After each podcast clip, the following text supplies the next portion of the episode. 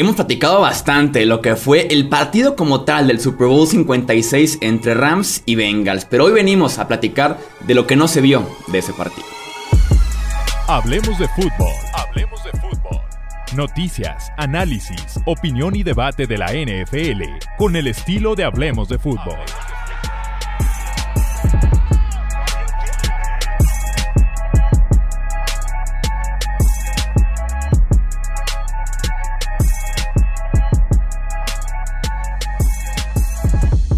¿Qué tal amigos? ¿Cómo están? Bienvenidos a un episodio más del podcast Hablemos de Fútbol. Yo soy Jesús Sánchez. Es un placer que nos acompañen en esta edición especial de lo que es un poquito alrededor de lo que eh, fue el gran partido en el SoFi Stadium entre Rams y Bengals, Super Bowl 56. Conocimos ya la parte deportiva hasta el cansancio. Le hemos dado toda la semana la parte deportiva.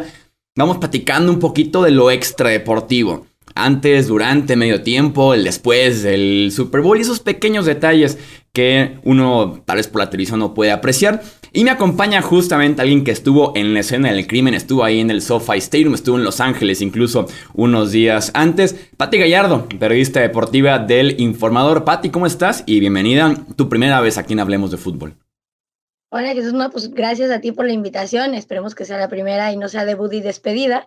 Este, ojalá le pase lo mismo a los Bengals y a Joe Burrow en particular, que creo, creo que le quedaron a deber. Sí, y no, y el otro día que se publicó por ahí la lista de todos los corebacks que debutaron en el Super Bowl, que después ya no regresaron, la lista es fea, ¿eh? O sea, la lista es, preocupante. Entre los Jared Goff, Jimmy Garoppolo, por ahí Jake Del Home. No, no, no, tienes Drew Bledsoe, tienes casos un poquito, un poquito feos en la NFL. Esperemos que no sea el caso con Joe Burrow.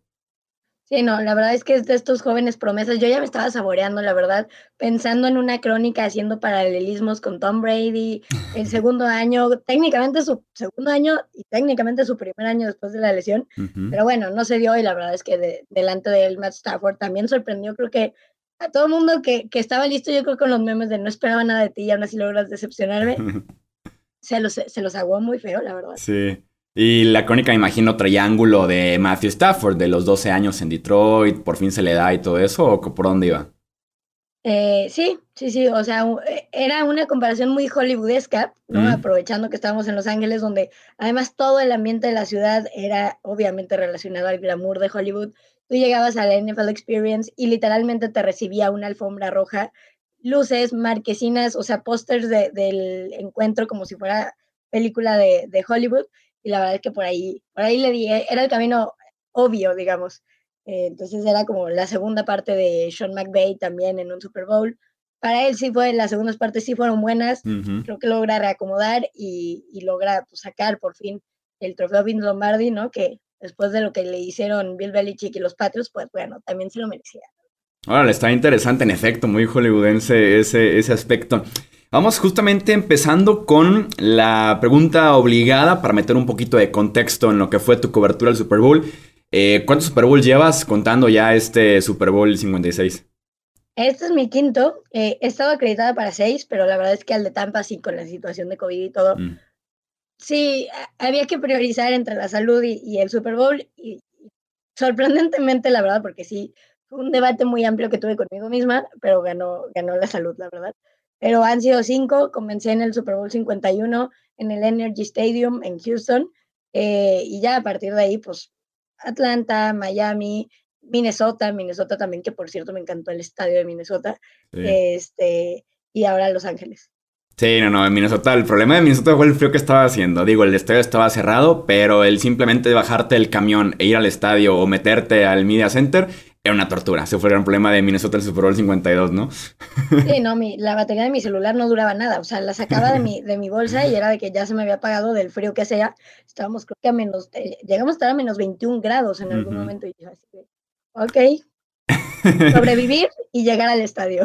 Sí, no, no, y yo, yo cometí la estupidez en aquel Super Bowl de perderme afuera del estadio, pero después del encuentro, que de hecho fue el día más frío de toda la semana de cobertura, me perdí a lo tonto, de verdad. O sea, hubo un momento en el que ya no sabía dónde estaba, como que la oscuridad, la gente, el frío no estaba pensando bien. Me perdí y sí sufrí en exceso por el frío porque no se recomienda estar afuera del estadio más de 5 Oye, pero, pero había shuttles de media, ¿no los tomaste o qué? El detalle fue que me quise bajar del palco de prensa al campo, pero en ah, ese inter no sé cómo me salí del estadio. Y como que para reingresar, darle la vuelta y demás, ahí fue el problema. Sí, sí, sí, ese fue, ese fue el detalle. ¿Pero lograste llegar o no? Sí, claro, sí, sí, claro. Ah, bueno, ya, ya con eso el, frito valió la pena. Sí, exactamente. Pero bueno, con Los Ángeles, eh, de hecho, hasta unos días antes tengo entendido que hubo hasta un golpe de calor, ¿no? Que azotó por ahí la, la ciudad.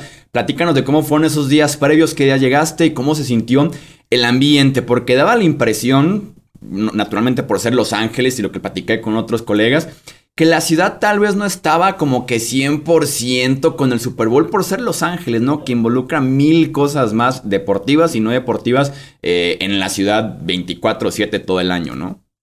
Sí, no, eh, yo llegué el viernes, normalmente para una cobertura de Super Bowl me voy una semana antes, de lunes a lunes, pero la realidad es que aquí con todos los eventos siendo en línea, no tenía sentido, ¿no? ¿A qué se va uno? Pues para tomar videoconferencias en un cuarto de hotel, a tomarlas acá en mi oficina, pues las tomo en la oficina.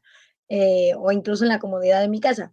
Pero yo llego el viernes eh, para que tú sabes los tiempos para recoger acreditación y todo lo que te marca la NFL.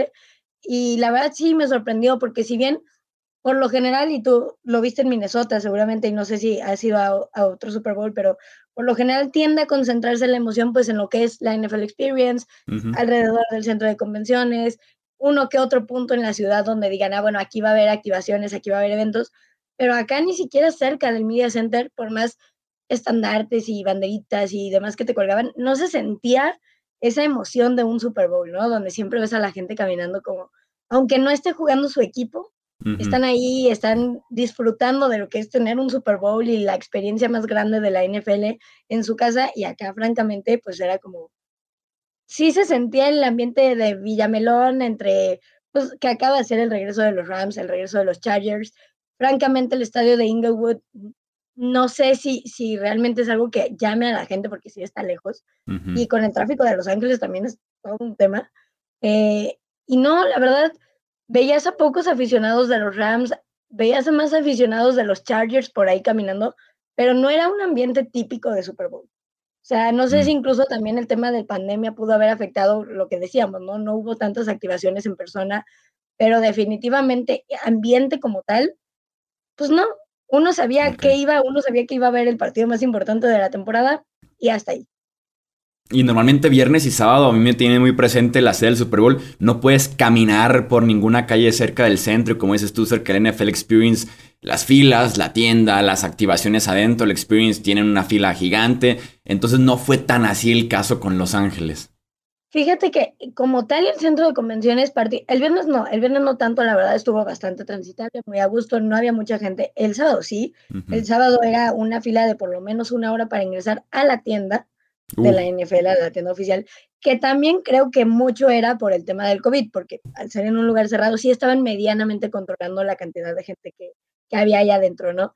¿Con tapete al, al, inicio de la tienda o sin tapete para sanitizar? Lo que sí había. Eh, Están fallando. De hecho, hoy me apliqué responsablemente a los cuatro días de haber regresado de Los Ángeles una prueba COVID que nos dieron ahí, negativa por suerte. este, y, y, y, sí había como todo esto, ¿no? Al principio para poder entrar sí tenías que mostrar tu certificado de vacunación, si no estás vacunado, porque aparte tú sabes que en Estados Unidos en particular el tema y movimiento antivacunas es todavía más fuerte, pues era como, ah, pues si no te vas a vacunar, preséntame una prueba PCR o de antígeno de que no tienes nada. Y de hecho la prueba de antígeno te la hacían ahí mismo, o sea, no, mm. había ningún problema, te formabas, te la hacían, daban tu papelito y entrabas. Y si no, todavía te podías vacunar ahí, o sea, era un paraíso primermundista en el tema COVID, de llegabas, llenabas una formita, te vacunaban y ya estás y pásale. Eh, y lo mismo, pues el tema de la tienda, dentro de todo, sí procuraron tener muy bien las medidas.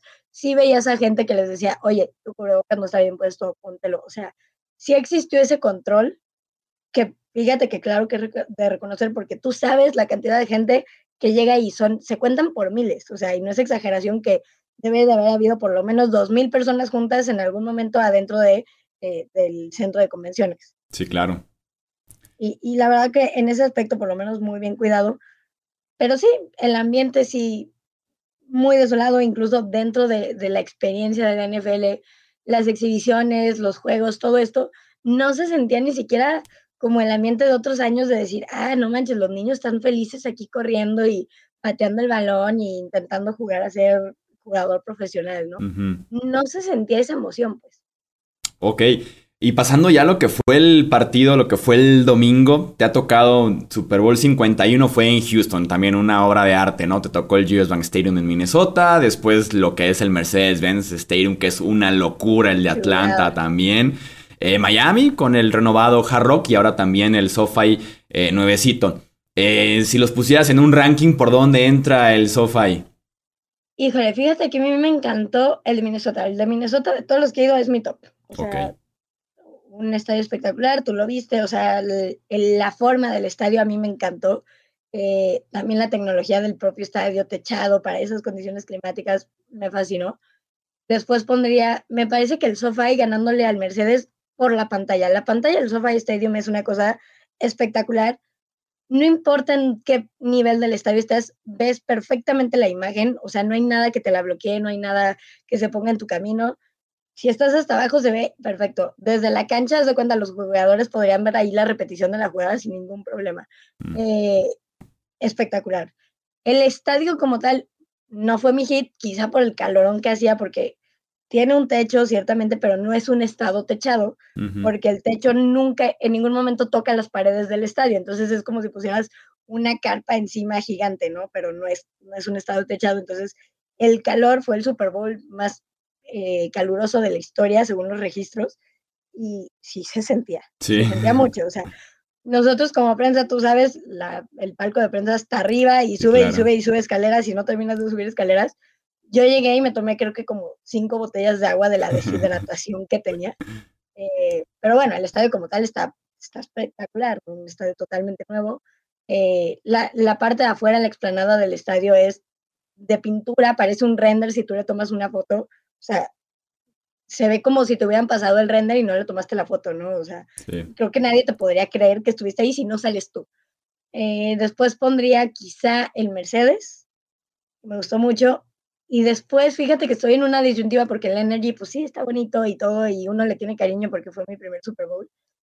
Pero también me gusta la parte antigua, esta que tiene el Hard que por más remodelado que esté, sí se sigue sintiendo como un estadio old school del NFL, que también es bonito, pues, y aparte tienes que entender el escenario en donde está. Está en Miami, es sol, arena y mar, ¿no? Y, y también se disfruta muchísimo. Entonces ahí creo que los pondría en un empatito técnico. Sí, tal vez el Energy sí es muy moderno, pero ya no se siente tan nuevo, no tiene como que tú digas algo distintivo eh, que lo haga realmente particular, ¿no? Como la pantalla o el techo de cristal del US Bank Stadium, como que le hace falta por un detallito que lo haga un estadio realmente espectacular para tal vez subir posiciones, si es cumplidor y lo que le sigue es muy bonito, es muy moderno, muy cómodo, eh, pero sí, creo que le haría falta en ese sentido al Energy Stadium. Lo que mencionas de que es como una carpa el sofá y todavía me acuerdo no recuerdo bien qué Sunday Night fue que se pospuso, no me acuerdo si este año o el pasado, porque había tormenta eléctrica y se decían, estamos en teoría en un domo, pero el partido se está demorando por tormenta eléctrica porque no está completamente cerrado, lo cual es como frustrante al mismo tiempo. Este, y, se aplica y se veía que incluso desde, desde los lugares se alcanzaba a ver el laguito enfrente y demás, pero sí se veía que el calor estaba fuerte y que la gente pasaba por allá afuera, pues, o sea, que realmente sí es un estadio abierto como en la parte climatológica, por lo menos. Sí, digo, en teoría, según explicaron los arquitectos del estadio en una rueda de prensa que dieron, sí sirve de alguna manera el, el, diseño del techo y la forma en que está para regular un poco el clima. Pero era tal el calor que a mí me urgía un aire acondicionado directamente así, de que te lo dirigen a la cara. O sea, el calor estaba insoportable. Y fíjate que en Miami, por el contrario, yo me estaba helando. Yo llegué a Miami y yo de, ah, bueno, voy a Miami, típica blusita sin tirantes, ya sabes, así de, pues, justo. No, ¿cuál? Terminé pidiéndole a alguno de mis compañeros que estaba al lado en el parque de prensa de, oye, ¿no vas a usar tu chamarra? y, en Los Ángeles no te esperabas eso, ¿no? Y mal me vine y me empiezan a llegar notificaciones de, la temperatura en Los Ángeles estará a 4 grados más fresca hoy yo. la semana equivocada. Sí, no, no, la, semana equivocada. Oye, ya durante el partido me quedan dos dudas muy, muy puntuales. Tengo entendido que por mandato ahí de la ciudad y demás protocolos, era obligatorio el uso de cubrebocas adentro del estadio y yo creo que en la transmisión el 99% de los que pasaban en las gradas no lo traían. ¿Había de alguna forma alguien buscando el que sí se lo estuvieran poniendo o valió por completo eso? No, pues es que creo que es muy difícil controlarlo cuando te permiten que te lo quites pues para el tema de alimentos y bebidas, ¿no? Mientras un tipo tenga una cerveza en la mano, decirle que no se lo puede poner es muy complicado. Acá en, en el palco de prensa pues era lo mismo, te lo ponías y luego era estártelo quitando para tomar agua y pues en algún momento si a mí me veían pues me iban a agarrar sin cubrebocas porque estaba yo ahí hidratándome, ¿no? Este, y, y además el calor tan sofocante, la verdad sí lo hacía muy incómodo y muy molesto sé que había que cumplir con las reglas y pues una intentó en medida de lo posible y creo que muy orgullosa de todos nuestros compañeros de prensa, que creo que todos cumplieron también en medida de lo posible el requerimiento, pero no, era imposible eh, controlar a 74 mil personas adentro del estadio. Oye, ¿qué tal el show de medio tiempo? Digo, sí está pensado 100% en la televisión, no se disfruta igual desde el estadio, eh, incluso yo diría que de mis dos Super Bowls no he disfrutado ninguno, aunque también estuvieron malitos los shows. Pero dicen que particularmente este tuvo una vibra especial en el estadio, que realmente se disfrutó también en, el tema presencial. Híjole, creo que depende mucho hasta del lugar donde estaba sentado. A mí me tocaba ver el escenario de la parte de atrás, ahí donde sale 50 Cent colgado. A mí esa era la parte que me tocaba ver pero no veías la parte del escenario que te reflejaba las casas de Compton, que era, se supone, parte de la historia, ¿no? El rap de antes de que empezara el, espectáculo sale un video muy emotivo, por cierto, en las pantallas del estadio, en el que te empiezan a explicar, ¿no? Como el movimiento del rap empezó en Los Ángeles, tal, tal, tal, fue en los noventas cuando se hace grande y esto empieza en la localidad de Compton.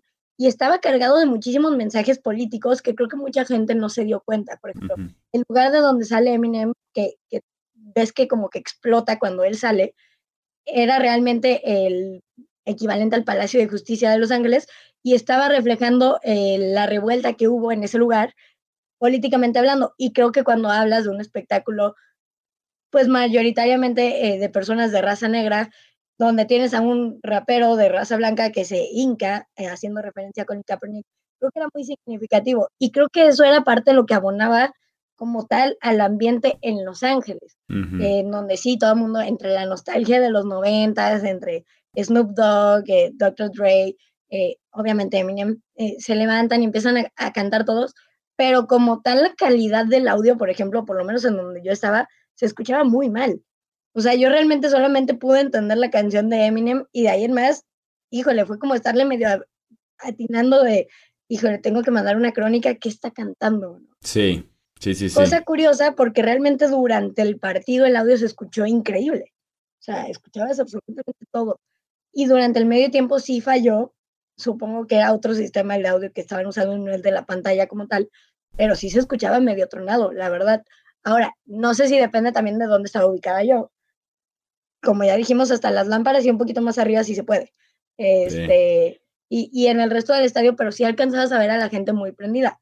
Pero yo de lo que me ha tocado ver a mí, creo que el espectáculo de medio tiempo que más he disfrutado en la tele y en el estadio fue el, pasa, el de Miami, el de Shakira y J-Lo, porque el escenario se prestaba mucho para eso, porque el audio se escuchaba muy bien, quizá por el propio estadio y el diseño del estadio, y porque además Miami, latinos, J-Lo, Shakira, veo. Sí, conectaste incluso más, ¿no? En esa parte que conectar tal vez con la música de RB, de hip hop, que digo, hay quien le gusta y está en todo su derecho también al que no le gusta. Claro, exacto. Entonces digo, la nostalgia obviamente, pues es con lo que crecías y te sentías así bien malo cuando ibas en la calle escuchando Eminem, ¿no? Este, o 50 Cent, pero la realidad es que sí, como mexicana, pues obviamente si vas a Shakira ahí, que de los noventas creciste con Shakira época pies descalzos, pues, te va a conectar más que, que estos cantantes en donde la historia como tal tal vez a ti no te representa tanto como a la gente de allá. Sí, sí, claro. Shakira, época pelirroja, ¿no? También. Eh, la, grande Shakira. Este, oye, confirma por favor el hecho de que adentro del SoFi Stadium olía a marihuana antes, durante y después del medio tiempo. Confirmo, confirmo. Yo dije de broma cuando presentaron el line-up del medio tiempo, me van a salir y va a empezar a oler a marihuana en la televisión. Y confirmo que en el estadio, en cuanto salieron, empezó a oler a marihuana, recordando que ahí es legal, pues como que todo el mundo dijo, ah, pues vamos aprovechando este, y, poniéndonos a tono, pero fue algo muy real que en cuanto, antes del, medio tiempo no, nada, todo normal. Y en cuanto empiezan a poner el escenario, empezó a oler a marihuana muy fuerte en el estadio y dije, ah, bueno, Para andar igual que Snoop Dogg, para andar igual que, el buen Snoop Dogg. Exactamente. Oye, y, temas de asistencia eran 75 mil casi ahí en el SoFi. ¿Qué porcentaje le, le, dabas a fans de Bengals y qué porcentaje a fans de Rams? Definitivamente se notó lo que hablábamos al principio en cuanto a, pues, Los Ángeles no es una ciudad de NFL, ¿no? Cosa muy curiosa porque recordar que ahí inició el Super Bowl, que hayan el espectáculo de medio tiempo más grande de la historia del Super Bowl y más revolucionario fue en Los Ángeles, que fue el de Michael Jackson. Eh, y, tiene, es un equipo, es una ciudad que tiene dos equipos, los Chargers, los Rams, un estadio espectacular. Y aún así se sentía, ¿no? Que pues ellos son de los Dodgers, ellos son de los Lakers, no son de los Rams, no son de los Chargers. Y los Bengals se movieron, yo creo que llevaron a todo Ohio en camiones y estaban ahí. Era espectacular cuando hacen el, cuando sale Dwayne La Roca Johnson al principio del partido para hacer las presentaciones. La diferencia fue abismal cuando presentan a los Rams que cuando presentan a los Bengals, porque aparte de recordar que por la parte técnica en donde los Rams eran visitantes, pues presentan primero a los Rams. Y sí, se escucha el aplauso y el alarido y lo que sea, y luego presentan a los Bengals y era, o sea, se escuchaba hasta Ohio ese, ese grito y el Judat y todo el rollo, era evidente que los Bengals estaban ahí, sabían que su equipo tenía oportunidad real de, ganar en el Super Bowl. Y lo que sí es que en cuanto termina esa captura de Aaron Donald, empiezan a abandonar el estadio, ¿no? Sí, claro. Y, y, por eso, pues sí, se ve medio desangelada un poco la premiación, que incluso sí me pareció que como tal, el espectáculo y el evento de premiación también se sintió muy desangelado a comparación de en otras ciudades, siendo que era el equipo local. eso me sorprendió todavía más. Sí, que es natural que sí quedan mucho menos personas ya en el estadio, pero aún así eh, hay un estreno fuerte, la, con tal jugador, cuando nombran el MVP y el comisionado pues abucheado de ley, este, no fue en ese sentido. Ni siquiera, exacto. Ni siquiera, o si ya, o sea, fans de los Rams, si están viendo esto, si son nuevos fans de Rams en Los Ángeles, al comisionado se la abuchea de ley, si eres fan del equipo que sea, si eres periodista, si eres voluntario, el que sea, al comisionado se la abuchea en el momento en el que haga el micrófono en el draft, en el Super Bowl, en el momento que sea. Donde sea, hay que mandarles un manual del Villamelón. Sí, sí, sí, sí se aplica. Y va a ser la regla número uno el abuchar al comisionado, sea de la afición que sea. Este, y comparable, por ejemplo, con otros Super Bowls, la presencia de fans de Bengals, ¿dirías que es de lo más que has visto o todavía ha habido aficiones que, han viajado mejor? A mí me sigue impresionando lo que se vio en el 52, la afición de Filadelfia. Yo creo que ese US Bank Stadium era como 80-20 fans de Filadelfia, o sea, era una locura. Sí, y fíjate que enfrentándose al equipo más villamelón de la, de la NFL, o sea, real, ¿no? Eagles contra los Patriots, pues uno pensaría sin dudar que los de los Patriots iban a ser mayoría. Con Tom Brady todavía jugando en los Patriots, o sea, y no, yo, yo lo recuerdo como tú, o sea, y ahorita que me, que me lo preguntabas, si acaso la de los Chiefs, que también era otra de estas historias de no han llegado en un millón de años al Super Bowl, pues hay que aprovechar, pero en cuanto a ruido, en cuanto a espectáculo, en cuanto a todo, creo que la de las Águilas de Filadelfia por mucho. Oye, por ahí estaba viendo ya tocando el tema después del partido, eh, que andabas tuiteando de que ya se andaban llevando a varios arrestados y demás por andar por en la ciudad eh, celebrando de forma indebida. Platícame cómo fue justamente esa celebración en Los Ángeles. Sí, fíjate que sí se puso feo. O sea, yo me regresé en el, en el autobús de, medios eh, saliendo del estadio y llegué y dije, ah, pues voy a pedir un Uber porque ya era, bueno, no era tarde, eran las 10 de la noche de allá, pero para mí, pues si era tarde, eran mis 12 de la noche mentalmente hablando. Eh, y en eso, pues ya veo que el Uber me costaba 50 dólares para una caminata de 10 minutos, dije, me aviento la caminata. Eh, y en eso voy, pasando y me toca ver un montón de patrullas, no te miento, deben de haber sido por lo menos 50 patrullas. Pero, iban tan en fila, tan organizadas, tan todo, que dije, igual y es algo aquí de Los Ángeles que salieron a festejar, o sea, no, desde el desconocimiento pues yo no sabía y todavía en la, en la parte donde estaba la calle del hotel pues no se vislumbraba ningún, ningún tema.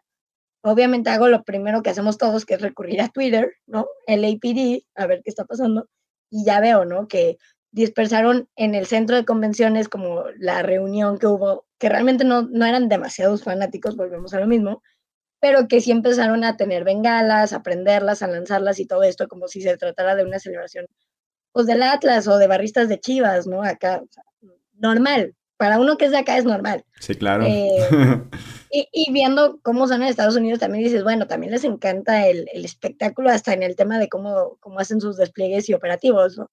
Pero ya que me acerco yo un poco más a mi hotel, que sí estaba yo un poco más en lo que es downtown LA, o sea, mucho más concentrado en un barrio mucho más latino, eh, sí, sí se puso feo. Ibas pasando y veías a gente pues corriendo, que, que se paraban enfrente de los autobuses, pero cuando me di cuenta, digamos, de la magnitud del tema, yo llego a mi hotel, dejo mis cosas y dije, ah, pues todavía es temprano, voy a ir aquí a, a un restaurantito que está a una cuadra por algo de cenar y para llevar, ¿no? Y me, regreso y ya me lo ceno acá en lo que empaco y demás. Salí, camino literalmente media cuadra y me topo con que veo humo y yo, ¿por qué estoy, o sea, que se está quemando? Y había mucha gente, dije, ah, pues igual de los propios festejos, ¿no? Me acerco y veo a gente grafiteando los autobuses, subiéndose al techo, brincando desde el techo hacia la calle. Y yo, ok. y, y en eso empieza a llegar la policía y ahí es cuando se pone feo porque ahí es cuando empiezas a escuchar que, que lanzan como bombas de, pues, con, con salvas y, y gas y, y, todo el tema, y pues ahí es donde sí se pone feo, porque ahí es donde empieza realmente lo que es una revuelta, un caos, en donde empiezan a saquear las joyerías que estaban ahí en la zona, en donde empiezan a romper vidrios, donde empiezan a amenazar con quemar autobuses, eh, y, y, pues sí, sí dices de qué está pasando, ¿no? Sí, a ver, y sin que se escuche mal, pero uno sabe que en Los Ángeles pues er, era un lugar propenso a que pasara esto, porque uno conoce el ambiente pesado que es en Los Ángeles, particularmente en el centro y en East LA, y en donde además hubo una persona herida de bala. O sea, sí se puso eh, feo el asunto, pasó de ser una celebración de un Super Bowl, de una victoria de Super Bowl, que además fue lejos de ser espectacular, siendo en la ciudad donde, donde se jugó el Super Bowl, siendo el equipo local. Uno esperaba cohetes y uno esperaba pues sí, la borracherita en la calle, como lo hicieron los aficionados de Filadelfia, pero acá pasó de celebración a vandalismo rapidísimo. Sí, ni que toma relevancia porque es la, o, toma tal vez esa magnitud porque es la ciudad la que está celebrando, ¿no? En el caso de, por ejemplo, cualquier otro Super Bowl en el que no gane local, pues hablas de los miles de aficionados que fueron y que no van a terminar tal vez arrestados más que en algún bar, alguna fiesta de ese estilo, pues no en las calles porque aquí es la ciudad. en Filadelfia, ¿no? Cuando, cuando ganaron, o sea, cuando ganan los Águilas, en Filadelfia hay festejos en la calle. Y sí, algunos terminaron arrestados, pero no recuerdas que haya habido este nivel de vandalismo. Sí, hicieron sus dagas, pero dagas típicas de borrachos, no de, no de vándalos. O sea, que hay el borracho que se quiso subir al caballo del oficial porque le pareció gracioso, ah, pues lo arrestamos. le puso no sé qué al poste de la luz, ah, pues arrestado, arresto administrativo, ¿no? Sí, la acá no, acá era vandalismo. O sea, acá sí, sí fue un ambiente pesado en donde empezaron a circular helicópteros, donde todavía yo dentro de mi hotel escuchaba ahí entre balazos, tronidos, eh, cohetes, ya sabes. Entonces, la verdad, sí se puso pesadón. Sí, sí, sí, imagino, está algo, algo peligroso el ya salir a, a esas alturas del festejo. Eh, y ya como para cerrar con una buena nota, por ahí el comisionado decía eh, que Los Ángeles iba a ser un sitio recurrente para el Super Bowl, ¿no? Por que hay capacidad en ese sentido, por el estadio nuevo, oficinas de NFL Media justo enfrente para la cobertura y demás. Eh, ¿Cómo calificarías la experiencia en general que fue Los Ángeles como sede?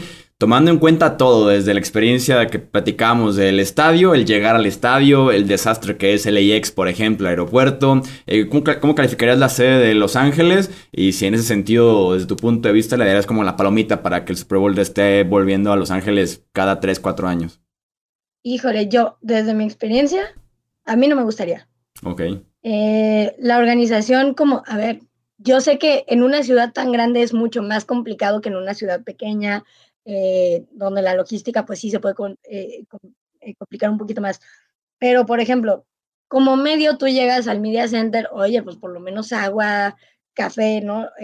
porque tú sabes que son horas de estar ahí mandando notas, escribiendo, reportando, y no había pues gran cosa, la verdad yo, bendito sea Dios, yo llegué viernes, sábado y, el domingo fue el estadio, pero mis compañeros que ya llevaban ahí un rato, era de toda la semana he estado como ya se acabó el agua, ya se acabó no sé qué, no hay nada, aquí nadie te atiende, o sea, y no que te atiendan de que llegue un mesero a servirte agua, ¿no? Sino que les digas, oye, ¿dónde puedo conseguir una botella de agua?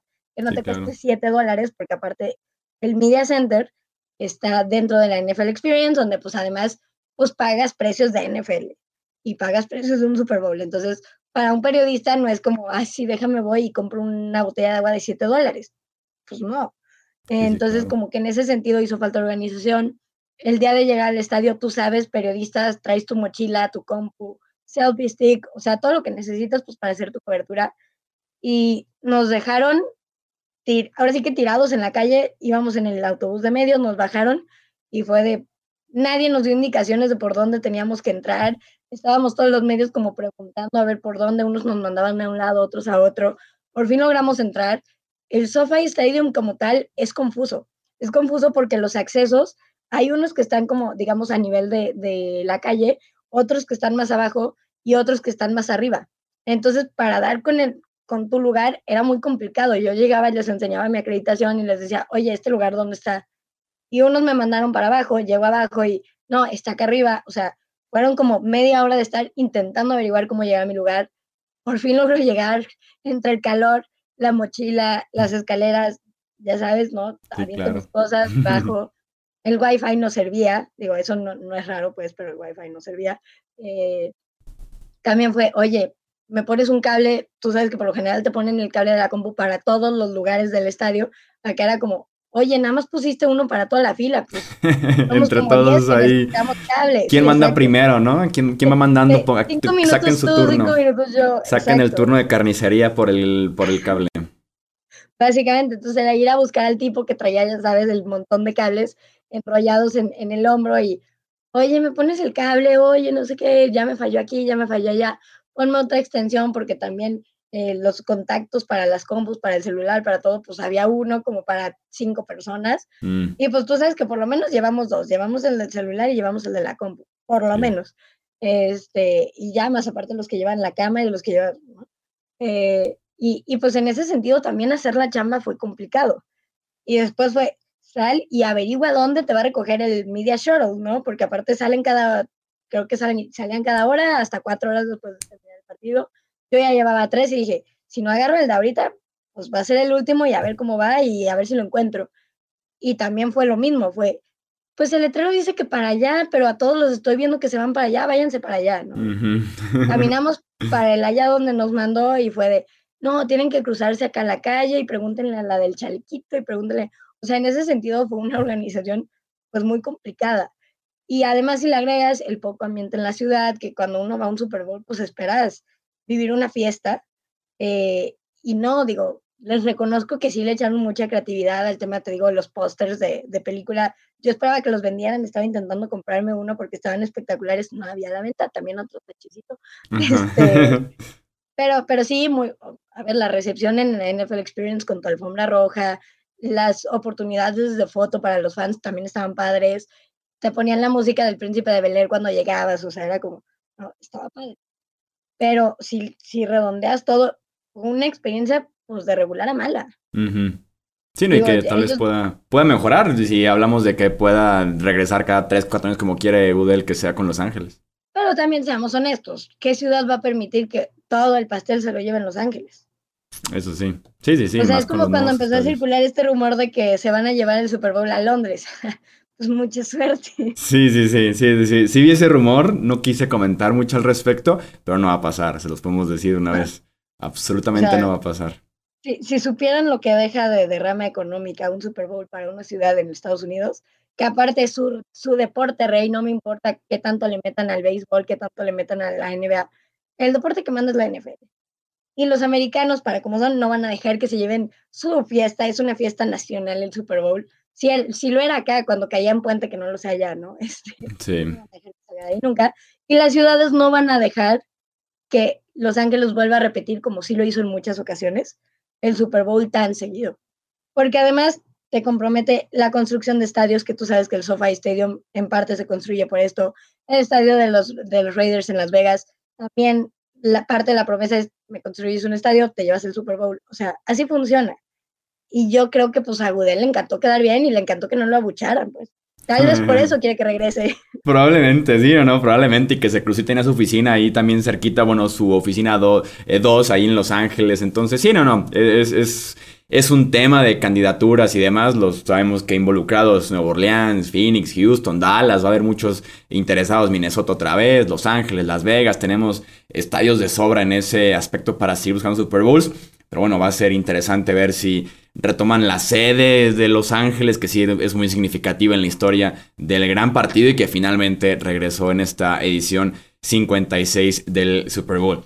Pues bueno, pues hasta aquí vamos a dejar lo que fue este episodio del podcast, esto adicional de lo que es la, parte deportiva, platicar un poquito de los previos, durante, después del gran partido. Patti, muchísimas gracias por acompañarnos aquí en Hablemos de Fútbol. Ojalá eh, puedas regresar pronto. Ojalá nos encontremos en algún Super Bowl porque hayamos cubierto Super Bowls al mismo tiempo, pero platicamos antes de empezar a grabar que en persona como tal no nos conocemos con todo y que también vivimos en la misma ciudad. Sí, me, me, parece muy mal eso. Eso se puede solucionar muy pronto y también, pues, cuando, cuando me invites, yo aquí estoy. Sí, no, no, y de hecho, historia real, yo más bien te conocía como por medio de Luis Alberto Aguirre, que es gran compañero y que ya, ya ha estado aquí en Hablemos de Fútbol. Sí me dijo como que, ah, va una chava del informador y demás. dije, ah, pues para luego buscarla, y ya estando allá y demás. Creo que la única vez que te vi, porque digo, son un montón de gente durante el partido, después es un desastre y demás fue más bien en el avión de regreso, porque venías como una fila atrás. Dije, mira qué curioso, creo que es ella. Ahí quedó, ¿sabes? Como de que, órale, creo que ahí va la famosa Patty que me dijo que buscara del informador. en el avión de regreso. Hubieras pedido a Luis mi teléfono, qué falta de confianza. Eso hubiera, eso hubiera sido una, una buena idea con el buen Luis Alberto, que le mandamos un abrazo. Un saludo a Luis, claro. Antes, antes era parte del staff de Hablemos de Fútbol, después se convirtió en alguien sumamente importante y pues aquí estamos. no, ya antes, una, se siente afortunada cuando Luis le manda mensaje y se acuerda de los mortales. Sí, sí, sí, yo, creo que, el, yo creo que los, los seguidores antiguos, Hablemos de Fútbol, van a recordar muy bien a Luis. Pues bueno, Pati, muchísimas gracias nuevamente por acompañarnos. Vamos a dejar las redes de Pati aquí abajito en la descripción en YouTube y también descripción del podcast para que la puedan ir a seguir y vean su cobertura que hace del Super Bowl año con año. Ojalá estemos por allá en el 57. Eh, recuerden suscribirse, aquí hablemos de fútbol, seguirnos en Twitter, Facebook, Instagram. Eh, yo soy Jesús Sánchez, esto es Hablemos de Fútbol. Hasta la próxima.